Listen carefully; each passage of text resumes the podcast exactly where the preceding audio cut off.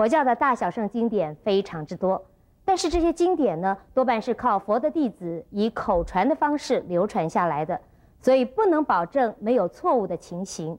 那么从外文翻译而来的经典，也不可能完全忠于原著。那么现在呢，我们就恭请圣严法师来为我们开示，佛教徒对于经典应该保持什么样的态度才是正确的？这个题目啊，这个内容啊，在我的学佛群义里边有，请你们这个仔细的可以看一看我学佛群义那本书。但是呢，在现在呢，我还是啊愿意啊，对着电视上的这个观众听众啊。我再说明一次啊，佛经是有佛说的，但也不一定全部都是有佛说的，也有弟子说的，也有菩萨说的，也有啊鬼神呢、代表佛说的，还有佛与弟子之间的对话，有的是佛在讲话，有的是弟子在讲话，所以是呢，佛经不一定是佛说。还有呢，佛经呢，是在不同的场合、不同的人有不同的作用。有不同的人，你看了他的时候啊，读了它的时候，就有不同的呀理解。你是什么程度，你就理解到什么程度。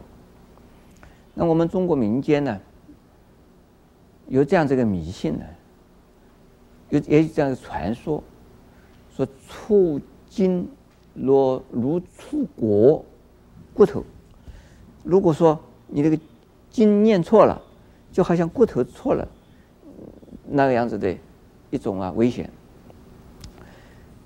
诶，因此好多人不敢念经，不敢诵经，就怕诵经的时候诵念错了字，念漏了字，就觉得那是最大的罪恶。其实呢，你不要故意的。把佛字念成鬼字，你不要把菩提心念成念成了十恶，做坏事，那就可以啊。你不是故意的，而是明明知道那个字是这样子念，你就不要故意的念错它。如果你是无意的念错，或者是你根本不知道那个经典边那这个那个字发音怎么发，意思是什么？没关系，你还是要照样的念呢。我们持咒，比如说这个大悲咒啊，我听到越南人念也念大悲咒，韩国人也念大悲咒，日本人也念大悲咒，我们中国人的大悲咒加起来，西藏人也用这大悲咒。我曾经在日本呢，这试验过，我把所有的大悲咒把它记在一起，我来听。音完全不一样，几乎。这个西藏人呢，他说他们那个音近乎梵文，说我们的这个音呢，这是汉文，好多字啊，这是啊音呢，一翻成中文就是错，就是这个音就是不准的。比如说这个南南无就变成南无，对不对？这个南无。就为什么变成南无呢？这个还有阿弥陀佛，实际上应该是阿弥陀佛，也错的阿弥达巴，那才对的。这是阿弥达、阿弥陀佛都是错的呀。那念的就是变成没有用吗？是大悲咒啊！我听了这个五个五种语文念出来大悲咒都不大一样。韩国人的是从我们中国传过去的。日本人的也是从中国传过去的，越南人的也从我们中国传过去的，中国的呢从印度传过来的，但是他们一念呢都是不一样的。还有日本人就跟我讲，他说他们念的是正确的，呃，我们念的是错的。我说你是从我们中国传的来的，怎么你们念的对，我们念错？他说你们现在是啊用现代语念的，我念的是啊用唐朝的语念的，唐朝的这个翻译的啊就是这个样。我们日本人就是唐音，这个来念的大悲咒啊是正确的。你们现在用现代语念的这个错的。那我们念的还是灵哎，越南人念的也灵哎，韩国人念的也灵哎。但是这个大悲咒是音不一样的，字念的还是灵的。还有心经，心经在我们中国的汉语的心经，现在现存的有六种翻译本，前后次第都不大一样的。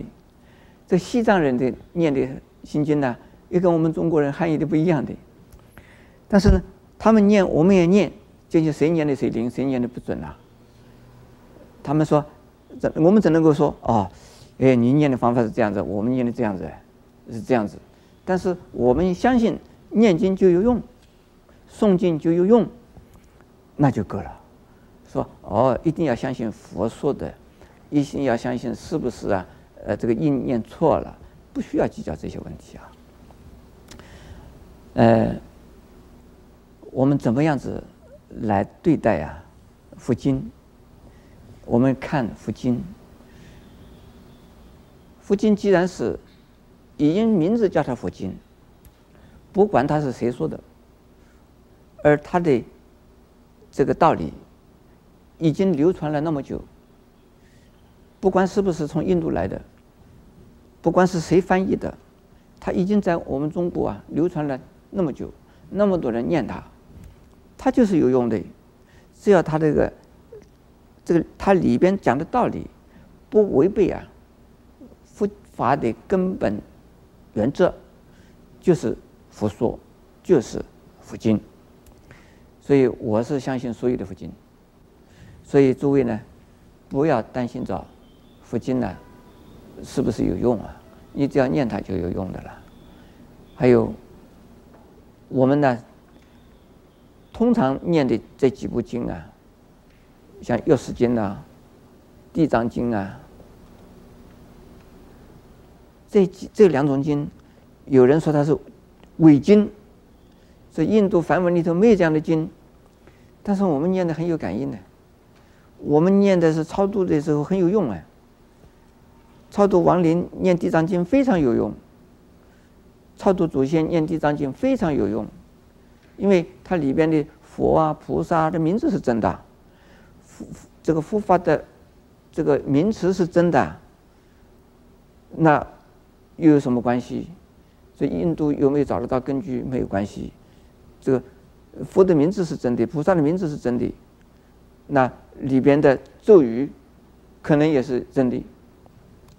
那佛经里边的有好多的观念，都是印度释迦牟尼佛说的基本的观念，也是真的，那就是有用哎。